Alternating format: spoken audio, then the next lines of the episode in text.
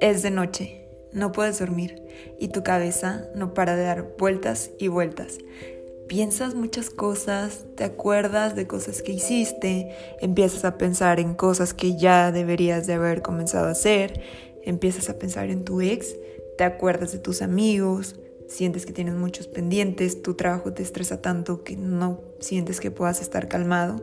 Bueno, entonces están en el podcast ideal, donde vamos a estar hablando de todos estos temas y pensamientos que no nos dejan dormir por las noches. Yo soy Karina Moreno y los espero cada lunes y jueves para compartir confesiones nocturnas.